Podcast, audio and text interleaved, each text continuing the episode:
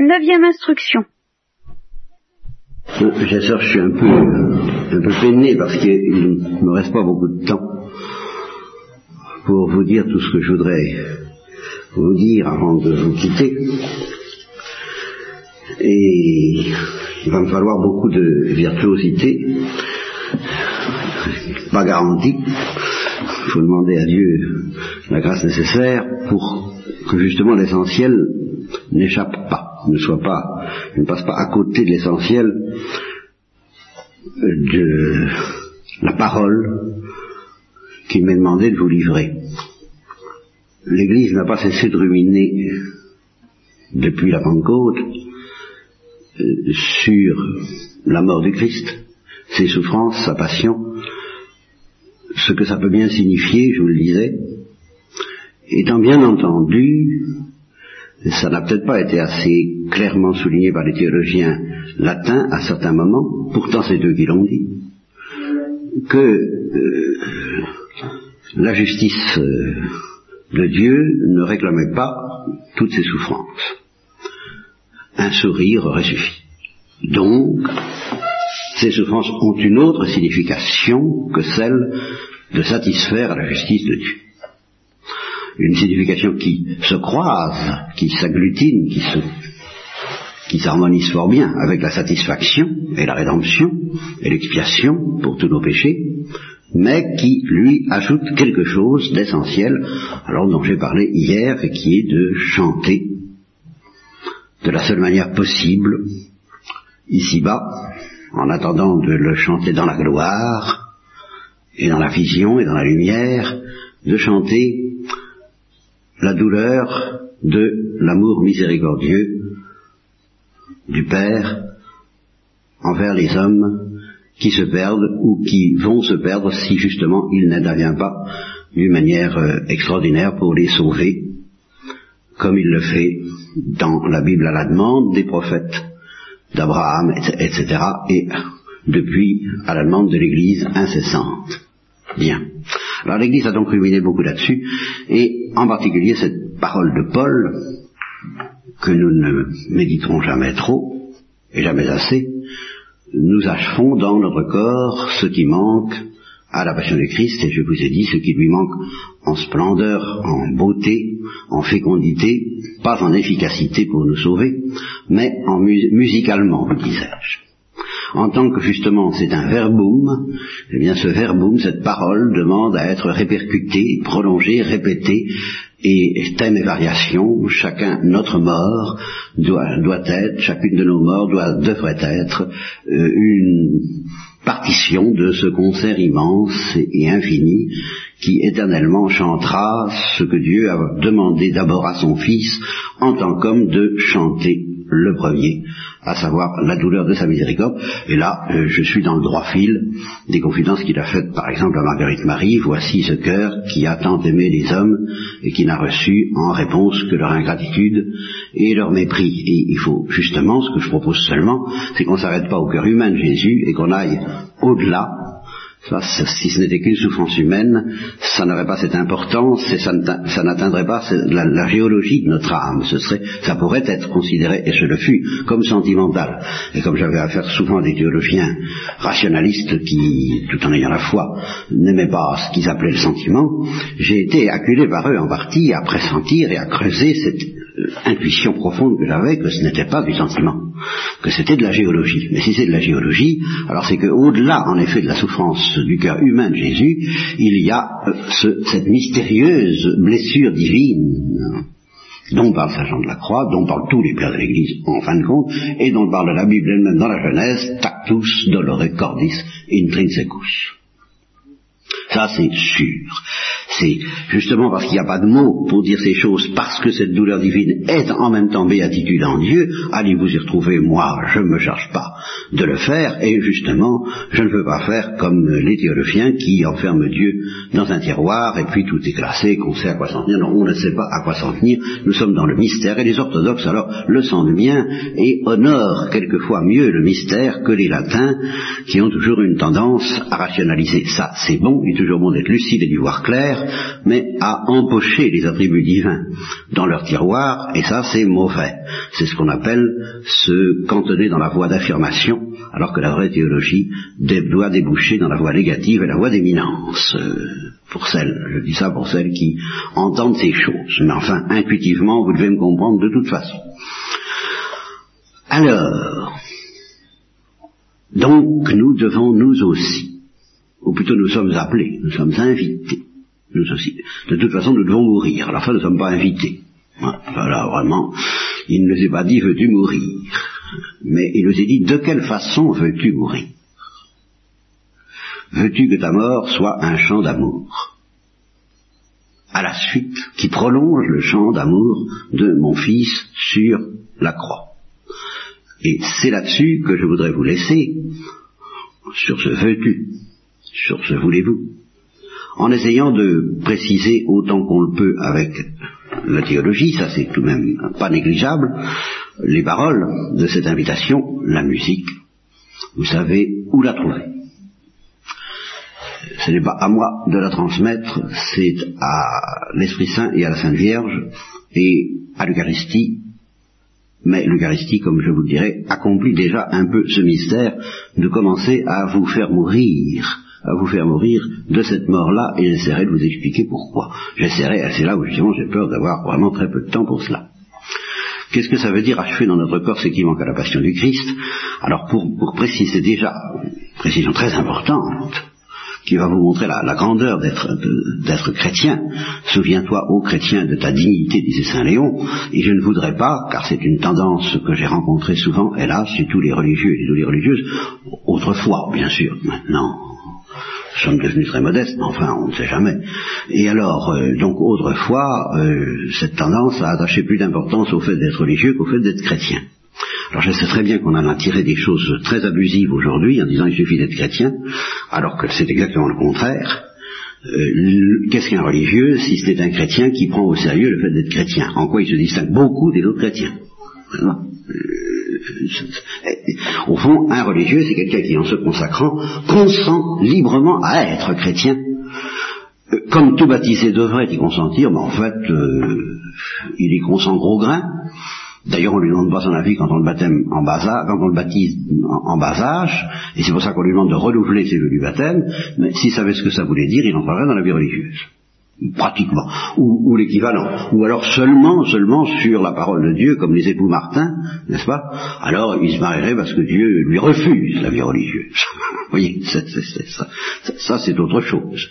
Mais l'instinct profond d'un chrétien devrait être Normalement, s'il comprenait les choses, ce que dit Saint Paul, je voudrais vous épargner la tribulation de la chair et tous les ennuis et tous les déchirements de la vie familiale, euh, en, ce qu'elle a de magnifique, mais en ce qu'elle a aussi de, de, déchiré, de déchirant, euh, eh bien, tout, le monde se précipiterait dans la vie religieuse, on fuserait les candidatures, et il n'y aurait plus qu'à au contraire, qu'à chercher quels sont ceux auxquels on pourrait faire la faveur, un signe de, enfin la faveur, un signe, auquel on, imposerait la croix, un signe de se marier, n'est-ce comme disait Pierre, si c'est ça, vaut mieux pas se marier. Ah ben tout de même, si, si vraiment il faut vivre le mariage dans les conditions que tu dis, ô maître, hein, quand, le Christ a, interdit le divorce, ou, plutôt a révélé que le divorce était interdit par la loi naturelle, et, qu'il n'en était pas ainsi au début, oh, alors si c'est ça, ça c'est pas intéressant de se marier. Bon, alors, euh, tant qu'à faire, autant pas se marier. Donc, le, mariage, envisagé avec toute son, exigence, est, une croix. Je, passe là-dessus, je m'excuse d'aller vite, et, euh, je maintiens donc que la dignité chrétienne, la dignité que nous donne le baptême, en effet, pour être vécue de manière consciente, lucide, consentie et plénière, entraîne irrésistiblement à entrer dans la vie religieuse. Bien. Donc c'est une dignité fantastique, puisque justement elle se définit ainsi quelqu'un qui est invité. C'est ça que fait le baptême. Veux-tu prolonger dans ton corps, en mourant, ce qui manque à la passion du Christ? Ça, c'est la vocation du chrétien, de tout chrétien. C'est quand même pas mal. Et justement, le religieux est celui qui devrait, en principe, témoigner que, en entendant la religieuse, il devrait témoigner qu'il a compris ça. Voilà. Et, signer sa feuille euh, d'hospitalisation. Je, consens, j'accepte à prolonger dans mon cœur et dans mon corps ce qui manque à la passion de Jésus. Que, ma mort, qui de toute façon est inévitable en effet, ait cette signification, cette portée. Voilà, ça, vous voyez que je, ne méconnais pas l'importance de la vie religieuse en, me contentant de lui donner ce sens. Il n'y a pas à chercher autre chose. et, c'est demander beaucoup, car je ne suis pas sûr que tous les religieux, toutes les religieuses aient bien compris ça. Qu'il s'agit de mourir, d'une certaine façon, mais de rien d'autre.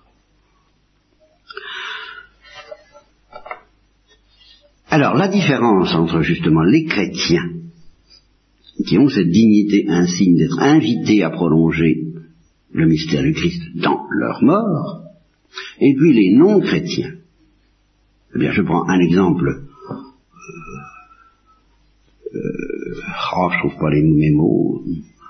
Un exemple notoire, un exemple extraordinaire, magnifique et très important, un exemple, un exemple exemplaire de non-chrétiens Abel. Eh bien, Abel, tué par Cain, figure du Christ, sa mort a été une figure de la mort du Christ. Elle n'en a pas été le prolongement, pour une raison très simple, c'est que la mort du Christ n'avait pas existé avant. On ne peut pas prolonger la mort du Christ avant que Christ soit mort et ressuscité d'ailleurs. Et à ce moment-là, il reçoit le pouvoir de nous injecter c'est une véritable injection par le canal des sacrements, le mystère qui habitait en lui, la folie qui habitait en lui, l'amour qui habitait en lui, et dont il a dit justement euh, à Catherine de Sienne, ce n'est pas, ce ne sont pas les clous qui m'ont mis sur la croix, c'est l'amour. Eh bien c'est cet amour fou, redoutable, qu'il a le pouvoir de nous injecter par les sacrements. Abel, eh bien, il a perçu un amour de ce genre, puisque c'était l'amour trinitaire, c'est pas mal pas mal l'amour trinitaire, c'est même très bien. Mais il ne l'avait pas reçu dans des conditions de perfection et de plénitude qui sont celles du Christ et celles des chrétiens s'ils y consentent. De sorte qu'il ne pouvait mourir qu'en étant la figure du Christ, mourant sur la croix, et non pas le prolongement de cette mort. Voilà toute la différence entre la dignité du chrétien et la dignité du non-chrétien. Et alors il faut une condition supplémentaire, et nous, venons, et nous allons venir à la parole de Dieu, pour pouvoir achever dans son corps ce qui manque à la passion de Jésus, pour pouvoir le faire d'une manière consciente, parce qu'évidemment il y a les saints innocents. D'accord. Alors là, ceux-là, ils l'ont fait d'une manière inconsciente. On leur a pas demandé leur avis. C'est moi, moi, par un bout, j'aimerais mieux que Dieu ne demande pas mon avis. Mais ça, c'est ma faiblesse et ma lâcheté. N'est-ce pas? C'est beaucoup plus beau de nous demander notre avis. Mais si justement Dieu veut nous demander notre avis, par quoi on ressemble et on, prolonge beaucoup plus parfaitement la passion, car il a demandé son avis à son fils, veux-tu? Et le fils a été tenté de dire, non, éloigne de moi cette coupe. Il a quand même été bien tenté, ça nous en sommes sûrs. Les problèmes théologiques que ça soulève, vous me ferez la grâce de ne pas euh, me demander de les éclaircir. Ah, c'est pas, nous avons autre chose à faire aujourd'hui, n'est-ce pas? Mais c'est certain qu'il a été tenté. Bon, et cette tentation même fait partie de la splendeur de la passion et, du chant que Jésus nous transmet de la part du Père en mourant ainsi et, en disant que ta volonté soit faite et par la mienne et en acceptant de boire cette coupe jusqu'à la lie, jusqu'au fond. Eh bien, donc c'est pas très drôle d'avoir à consentir ainsi en résistant à une tentation, et c'est la prolongation du mystère de l'agonie, en somme, que d'avoir à y consentir euh, malgré la tentation de ne pas y consentir, ou de demander au Père, euh, puisque il est tout puissant, pourquoi il ne nous enlève pas, il ne nous dispense pas de boire cette coupe, Pouvez-vous boire la coupe que je boirai? Alors il répond tranquillement, oui, nous pouvons, alors avec une inconscience totale. Enfin, ça, euh, et c'est dans, sa lucidité que le Christ répond, oui, vous la boirez. Vous ne savez pas ce que ça veut dire, mais vous la boirez. Mais quant à... Euh, euh, vous voyez que les apôtres étaient en perpétuel affrontement avec Jésus-Christ. je n'y reviens pas. Eh bien, pour cela, pour cela, pour pouvoir donc consentir librement à boire cette coupe à la suite de Jésus-Christ et pour achever, etc., dans notre cœur et notre corps ce qui manque à sa passion, il faut être évangélisé. Il faut que la croix ne soit désignée par la voix du prédicateur. Vous voyez, nous retombons dans la folie de la prédication et le mystère de la parole de Dieu arrivé à son paroxysme. Cette parole-là, personne ne pouvait nous l'offrir, à savoir regarder Jésus crucifié, euh, regardez ce que ça signifie, ce chant d'amour du bien-aimé à sa vigne, et sachez que vous êtes invités, puisque vous devez mourir de toute façon, à imiter cette mort, non pas forcément dans ses détails euh, horribles et sanglants, euh, Peut-être que oui, en temps de persécution, peut-être que non. Mais à imiter cette mort, après tout, il y a eu des persécutions avant Jésus-Christ, et c'est pas ça qui fait que notre mort, c'est pas le détail sanglant ou non sanglant. Euh, de toute façon, on, meurt. Bon, ça, euh, pour, mourir, on, meurt bien, quoi. Ça, c'est sûr, quel que soit le, processus, n'est-ce pas? Mais ce ce ne sont pas les détails de la mort, les modalités physiques de la mort qui vont faire que votre mort va être ou ne va pas être un prolongement de la passion de Jésus. C'est autre chose. Et c'est cette autre chose justement, que nous ne pouvons pas accueillir si nous ne sommes pas évangélisés. Et la parole de Dieu nous, dit, euh, vois Jésus sur la croix, veux-tu faire comme lui ou veux-tu mourir comme lui? Voilà exactement la question que Dieu nous pose. Veux-tu donner ta vie? Il n'y a pas de plus grand amour que de donner sa vie pour ceux qu'on aime. Au lieu de subir la mort, veux-tu donner ta vie? Euh, je ne je, je, je, me rappelle plus la parole, enfin je dis je, donne ma vie sans que personne la, ne la prenne. Et, et, alors en effet, ou bien on va nous prendre notre vie, si nous ne consentons pas, ou bien nous la donnerons. Veux-tu donner ta vie? Mais la donner comme Jésus l'a donnée, et pour cela tu as besoin de la parole. Car les justes de l'Ancien Testament ne pouvaient pas faire ça. et le Christ lui-même ne pouvait pas nous inviter à mourir comme lui avant d'être mort. Et c'est pour ça qu'il a dit à ses apôtres, je ne peux pas tout vous dire. Vous direz des choses plus grandes que moi. Parce qu'en effet, vous parlerez de ma mort et du mystère de ma passion, et vous direz ce que moi, Jésus, je ne peux pas vous dire, parce que vous n'y comprendriez rien, et vous ne pouvez pas le porter, et, je ne peux pas le dire avant d'être mort et ressuscité. Euh, voulez-vous achever dans votre cœur et dans votre corps ce qui manque à ma passion Je ne peux pas dire ça avant d'avoir subi ma passion. De sorte que la parole du Christ était relativement imparfaite, et il le proclamait par opposition à la parole des apôtres, et de Paul en particulier, qui, elle, a pu reposer sur le mystère consommé de la mort et de la résurrection sur le mystère pascal. Bien. Ceci dit, eh bien, comme disent les spirituels du XVIIe siècle, si nous voulons comprendre ce que ça signifie de prolonger dans notre cœur et dans notre corps ce qui manque à la passion de Jésus, c'est-à-dire, euh, comme le disait un, prophète, euh, que je crois d'ailleurs assez satanique, euh, des temps modernes, ça ne manque pas, conformément aux prédictions, euh, un prophète un peu de style hindou, qui, qui, qui, est mort maintenant, qui s'appelle Gurdjieff, et qui disait à ses disciples, si vous ne m'écoutez pas, vous, mourrez comme un chien, n'est-ce pas? Euh, vous, mourrez comme, comme des chiens si vous ne n'écoutez pas. Eh bien, euh, je lui laisse la responsabilité, de la responsabilité de sa doctrine. Je ne dis pas du tout que si on n'accepte pas ça, on mourra comme un chien, mais on ne mourra pas comme un chrétien, si on n'a pas donné sa vie au mystère, et c'est là qui consumait Jésus-Christ.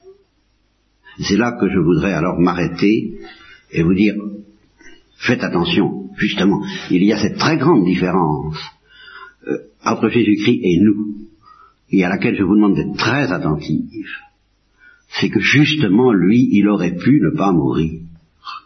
Il y avait tous les droits et comme je vous l'ai dit, même s'il devait satisfaire pour nos péchés, ce n'était pas nécessaire de mourir et de souffrir. Par conséquent, si il a choisi ou accepté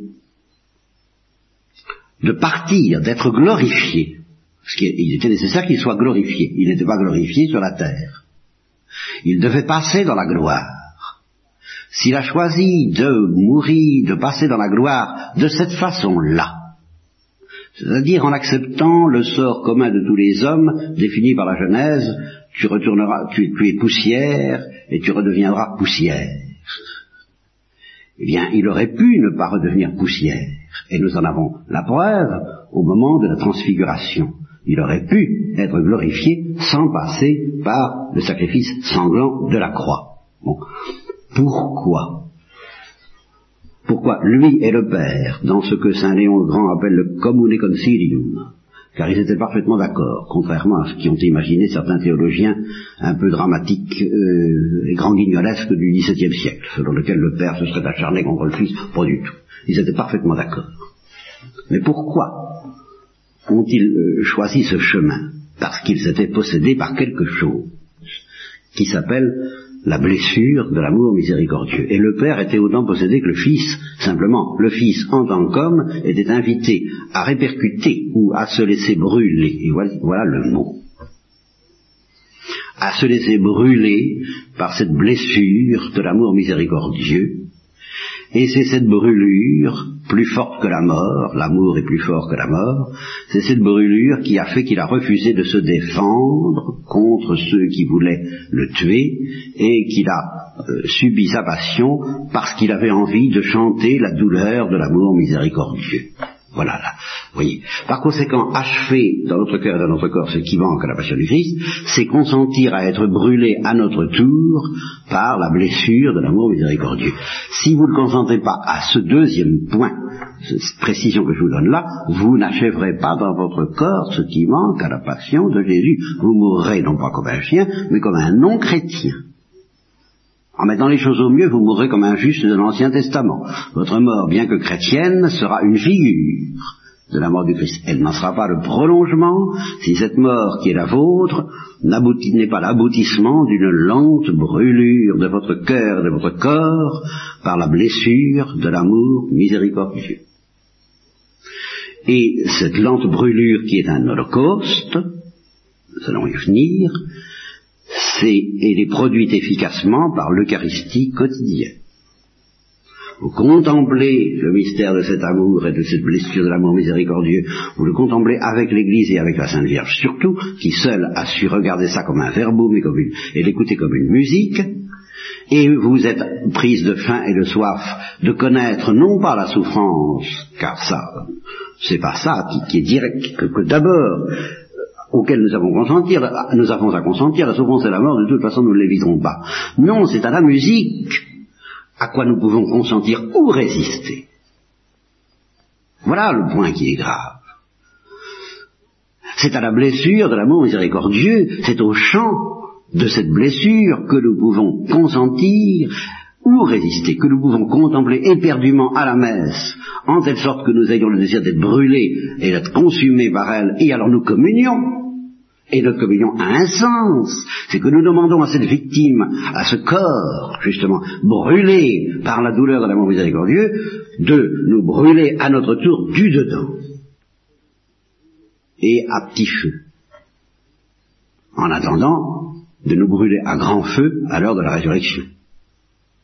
Le Christ a été brûlé à petit feu par euh, cette douleur de l'amour miséricordieux, et puis une fois consommée la souffrance inexprimable dans laquelle cette brûlure par la blessure de l'amour miséricordieux le plongeait, alors il a été glorifié d'une manière fulgurante par cette même blessure de l'amour miséricordieux, car cette blessure de l'amour miséricordieux, je le répète, en Dieu, elle est gloire, béatitude, joie infinie, exultation sans borne. Ça, c'est le mystère de Dieu, j'y peux rien. Et voilà pourquoi il y a une continuité parfaite entre ce qui s'est passé avant la passion et après la passion. Il n'y a pas eu euh, une coupure, ça y est, il a assez souffert maintenant, la gloire. Mais non, c'est toujours la gloire. Mais avant la résurrection, c'est ce que j'appelle la glorification lente. Et au moment de Pâques, c'est ce que j'appelle la glorification fulgurante. Et cette notion de l'Holocauste est assez importante pour que je la souligne en vous disant le véritable holocauste, le seul qui puisse être autre chose, vous savez que les pères de l'Église ont beaucoup hésité à propos des sacrifices sanglants euh, de la religion d'Israël, à propos de tous ces sacrifices qui, n'arrêtent pas. Certains ont, même pensé que c'était de la part de Dieu une permission et non pas une volonté, parce qu'il leur paraissait que c'était un péché tous ces sacrifices et que, justement en terre chrétienne on ne fait plus de sacrifice, si ce n'est la commémoration efficace du sacrifice de Jésus par le, sacrifice de la messe, mais justement non sanglant. Mais pour eux, les sacrifices sanglants étaient des péchés. Et de fait, il est bien, il n'est pas possible, je crois, de se représenter un sacrifice sanglant voulu par Dieu sans l'intervention du péché. Ce, sont des pécheurs qui ont crucifié Jésus-Christ. Il n'a disposé, il n'a, voulu le sacrifice sanglant qu'en se servant des pécheurs.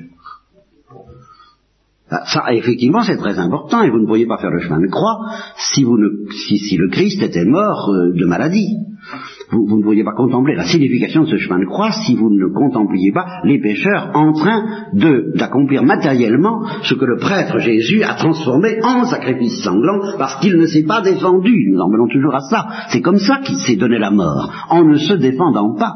On peut dire qu'il s'est donné la mort, il a été le prêtre, mais n'a pas été le sacrificateur. Le sacrificateur matériel, c'était les pécheurs, mais le sacrificateur profond, mais le sacrificateur profond, c'était pas euh, le sacrificateur du sacrifice sanglant, c'était le sacrificateur, c'était le feu descendu du ciel. Le type de l'Holocauste, le type du sacrifice, le sacrifice parfait, c'est l'Holocauste. Et la figure du sacrifice parfait, c'est l'Holocauste provoqué par Élie alors là, quand il a demandé au feu du ciel de descendre et de consumer les victimes préparées pour démontrer aux Juifs qu'elles étaient le véritable Dieu, et qu'elles étaient le véritable prêtre, et qu'elles étaient le véritable sacrifice, c'est le sacrifice d'Holocauste. Celui dont le sacrificateur n'est même pas un prêtre, même pas Jésus comme prêtre, mais le feu du ciel, c'est-à-dire le Saint-Esprit. Et la Pentecôte, c'est la suite de l'Holocauste. C'est toujours le feu qui descend sur nous. Et c'est tellement vrai que toute la parole de Dieu adressée alors aux anges et à nos premiers parents se résume ainsi, veux-tu être brûlé au feu de ma gloire et de mon amour et de mon bonheur et de ma douceur et de ma béatitude et de la blessure d'amour qui est la mienne, qui n'est pas encore la blessure de l'amour euh, miséricordieux blessé par le péché, mais qui est simplement la blessure de l'amour, veux-tu que cette blessure qui est en moi, qui est béatitude, te glorifie et te brûle? Il a demandé ça aux anges, et vous savez que ça a suffi pour provoquer un drame. Les uns ont dit oui, les autres ont dit non. À cet holocauste, oui, donc le mystère de l'Holocauste est lié au mystère du péché, ou le mystère du péché est lié au mystère de l'Holocauste. C'est la cause de l'Holocauste, parce que l'Holocauste est quand même quelque chose d'assez redoutable, et qu'il faut se faire tout petit, tout petit petit, pour pouvoir dire oui sans, sans défaillir, devant une perspective aussi effrayante, devant une métamorphose aussi... Euh, il y a la mort des anges, et si nos premiers parents avaient accepté, c'était en effet une certaine mort, une mort spirituelle, une mort de gloire. Mais c'était quand même quelque chose d'assez redoutable pour que justement ils aient eu envie de se payer la gloire, si vous me passez l'expression, par leurs petits moyens, plutôt que d'accepter le, grand moyen d'attendre patiemment que le feu du ciel leur soit offert du dedans, figure de l'Eucharistie, en mangeant le fruit au moment où Dieu leur aurait mis dans la bouche. Et, non pas qu'ils l'auraient pris eux-mêmes. Euh, je n'ai pas le temps de m'étendre sur ces mystères-là, vous voyez que tout cela tourne autour de l'Holocauste. Et quand je vous dis Jésus aurait pu éviter de mourir, il n'aurait pas pu éviter d'être glorifié. Et la Sainte Vierge est là pour attester que le destin de toute créature, c'est d'être glorifiée, et apparemment, elle, elle n'est pas morte de la même façon que Jésus, elle est morte de pure gloire, ce qui est très consolant, parce que ça veut dire que quand nous sommes invités, nous chrétiens, à mourir, à achever dans notre corps ce qui manque à la passion du Christ, c'est pas tellement l'aspect sanglant auquel nous sommes invités. Parce que l'aspect sanglant, de toute façon, il va falloir qu'on meure. Bon, alors soit sanglant ou pas sanglant, de toute façon, la décomposition du corps devra intervenir. Mais ce à quoi nous sommes invités et à quoi nous pouvons dire oui ou non, c'est à la gloire. Veux-tu que ce soit une glorification, en somme analogue à celle de l'Assomption? Veux-tu mourir de gloire? Veux-tu mourir de désir? Veux-tu mourir d'amour Et non pas mourir de mort? Tu mourras de mort. Mais cette mort de mort sera engloutie dans la victoire de la résurrection, de sorte qu'en profondeur, et comme Thérèse de l'Enfant Jésus, qui avait bien dit je mourrai de mort, on lui demandait, demandait vous mourrez de ci, de ça, de telle maladie, de telle autre, elle a dit je mourrai de mort. Bien sûr, elle est morte de mort, mais elle est morte de gloire aussi, et plus. Alors, j'en arrive à ma conclusion. Les pères de l'Église ont ruminé, ruminé, ruminé. Bon, c'est donc, c'est donc que c'est pas perdre son temps de ruminer, ruminer, ruminer. Hein. S'ils l'ont fait, c'est que ça vaut la peine. Ils ont ajouté de très belles, euh, de très beaux développements, et euh, les saints, eux, ont ruminé aussi à leur façon. Et François d'Assise et d'autres ont manifesté de manière charismatique ce que ça signifie de prolonger dans son cœur et dans son corps ce qui manque à la passion de Jésus. Et là encore, alors justement, vous voyez bien, dans les stigmatisés, c'est très important, parce qu'on voit très clairement que dans le mystère des stigmates, c'est la gloire du, ressuscité, du crucifié ressuscité, qui crucifie, qui stigmatise. C'est toujours la gloire. Voyez le lien entre la croix et la gloire. Il y a un séraphin dans le cas de François d'Assise, il y a le Christ en gloire lui-même dans le cas de Catherine de Sienne, mais toujours avec les anges qui jouent un rôle mystérieux là-dedans que je ne saurais vous préciser, mais enfin ils sont là, hein, bon, ils s'en occupent. Et alors, euh, euh, c'est toujours pour nous rappeler que ce à quoi nous sommes invités, ce que nous pouvons refuser, c'est pas la mort, ça, mais c'est la gloire et ce que j'appelle justement particulièrement ce que j'appelle la glorification lente qui aboutit de temps en temps à des éruptions telles que les stigmates. Mais les stigmates sont visibles ou même invisibles, sont un charisme. Ce qui n'est pas un charisme, parce que c'est le destin de tous les saints, de tous les chrétiens, c'est d'être ce que j'appellerais stigmatisé par l'agonie. C'est-à-dire stigmatisé, c'est-à-dire brûlé à notre tour de cet holocauste lent qui a pour euh, levain, pour ferment, la brûlure de l'amour miséricordieux. Ça, c'est pas facultatif, c'est la définition même du mystère du Christ. Et c'est pour ça que quand j'ai découvert un jour, alors, dans Thérèse de l'Enfant Jésus, cette idée qu'il a mise hors d'elle-même quand elle l'a découverte, de se consacrer comme victime de l'Holocauste de l'amour miséricordieux, j'ai euh, réagi avec beaucoup de force, parce que je n'y ai pas vu du tout une dévotion. Je n'en ai pas eu conscience tout de suite, mais petit à petit, j'ai senti qu'elle avait défini, qu'elle avait reçu le charisme, qui est presque un charisme de docteur de l'Église. Après tout, maintenant que les femmes deviennent docteurs de l'Église, je ne vois pas pourquoi on réserverait ça à celles qui ont beaucoup parlé, et pourquoi euh, une qui a moins parlé, comme Thérèse de l'Enfant Jésus, et qui par conséquent se rapproche de la Sainte Vierge, Enfin, sous la Sainte Vierge aussi, on pourrait, ne lui a pas donné encore ce titre de docteur de l'Église à la Sainte Vierge. C'est dommage. Ça, ça, lui manque, vraiment. Bien. Alors, euh, dans ce cas, Thérèse de l'Enfant Jésus est en bonne compagnie. Elle ne l'a pas non plus. Mais elle a dit là quelque chose qui mériterait d'être considéré comme une intuition géniale d'un docteur de l'Église, parce que qu'on se, c'est pas ce qui m'intéresse le plus, c'est pas l'invitation à se consacrer à l'amour miséricordieux, mais c'est qu'elle m'a offert la définition du Christ. Elle me l'a offert en tant que théologien. On ne peut pas mieux définir le mystère de Jésus qu'en disant il est la victime d'Holocauste de l'amour miséricordieux. Mais voilà ce que c'est que Jésus-Christ, parce que c'est le mystère de Christ, il n'y a pas à chercher plus loin. C'est sa définition même. Victime de d'un Holocauste lent tout au long de sa vie, où justement il était brûlé par le, zèle de la maison, de ta maison me dévore, et par euh, le feu de la miséricorde qui le tourmentait, et je désire être baptisé, baigné, justement, je désire que cet Holocauste se, se consomme, soit consommé, et devienne un Holocauste fulgurant, et en même temps j'en ai peur, parce que je sais que ça passera par cette heure sanglante, que cet Holocauste intégrera un sacrifice sanglant. Alors, bien sûr, à la fois je désire et j'ai peur, le Christ a accepté d'être soumis à cette oscillation de notre psychologie qui à la fois désire et redoute, les deux, les deux, les deux, inévitablement, on désire ces belles choses, mais en même temps on en a très peur, et si on n'en avait pas très peur, ben ça serait pas sérieux. Ça serait pas vrai, ça serait peut-être pathologique, ça serait de l'imagination, quand on n'a pas peur, c'est dangereux. Je me méfie des gens qui n'ont pas peur, pour ça le courage d'avoir peur. Hein, mais euh, il faut avoir peur. Et, c'est du saint cette peur. Et les, vrais militaires disent, bah oui, j'ai peur. Et, le vrai courage ne consiste pas à ignorer la peur, mais à, la traverser, euh, et dans le cas de la vie surnaturelle, par la grâce et par la gloire. Donc glorifié lentement par l'amour miséricordieux, c'est parce que cet amour était miséricordieux qu'il a refusé de se défendre contre les pécheurs, c'est parce qu'il était brûlé du désir de les sauver, et même dans le cas où on peut craindre, on peut se demander si Judas a été sauvé, mais brûlé de douleur de le voir se perdre, qu'il l'a embrassé et qu'il ne s'est pas défendu, et que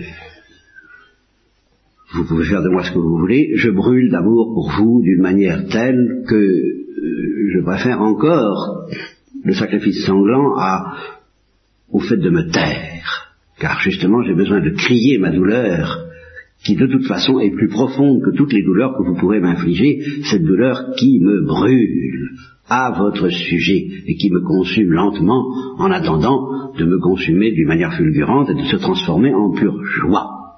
Eh bien, ce programme nous est offert, et si nous y consentons, il se, il se euh, réalise tous les jours, si nous n'y mettons pas d'obstacle, dit le Concile de Trente, et c'est pas si facile que ça de ne pas y mettre d'obstacle, par la réception de l'Eucharistie, en passant par la Sainte Vierge, et c'est pour ça que, effectivement, j'attache euh, une extrême importance à la consécration à la Sainte Vierge, même selon le style de Grillon de Montfort, alors j'y crois tout à fait, et je croirais imprudent euh, de consentir, je ne parle même pas de l'acte de consécration terrestre de l'enfant Jésus, mais simplement de consentir à l'invitation faite à tous les chrétiens d'être victimes de cause de l'amour miséricordieux euh, à la suite de Jésus-Christ, sinon on ne va pas comme un chrétien, je vous le répète, c'est ça, c'est euh,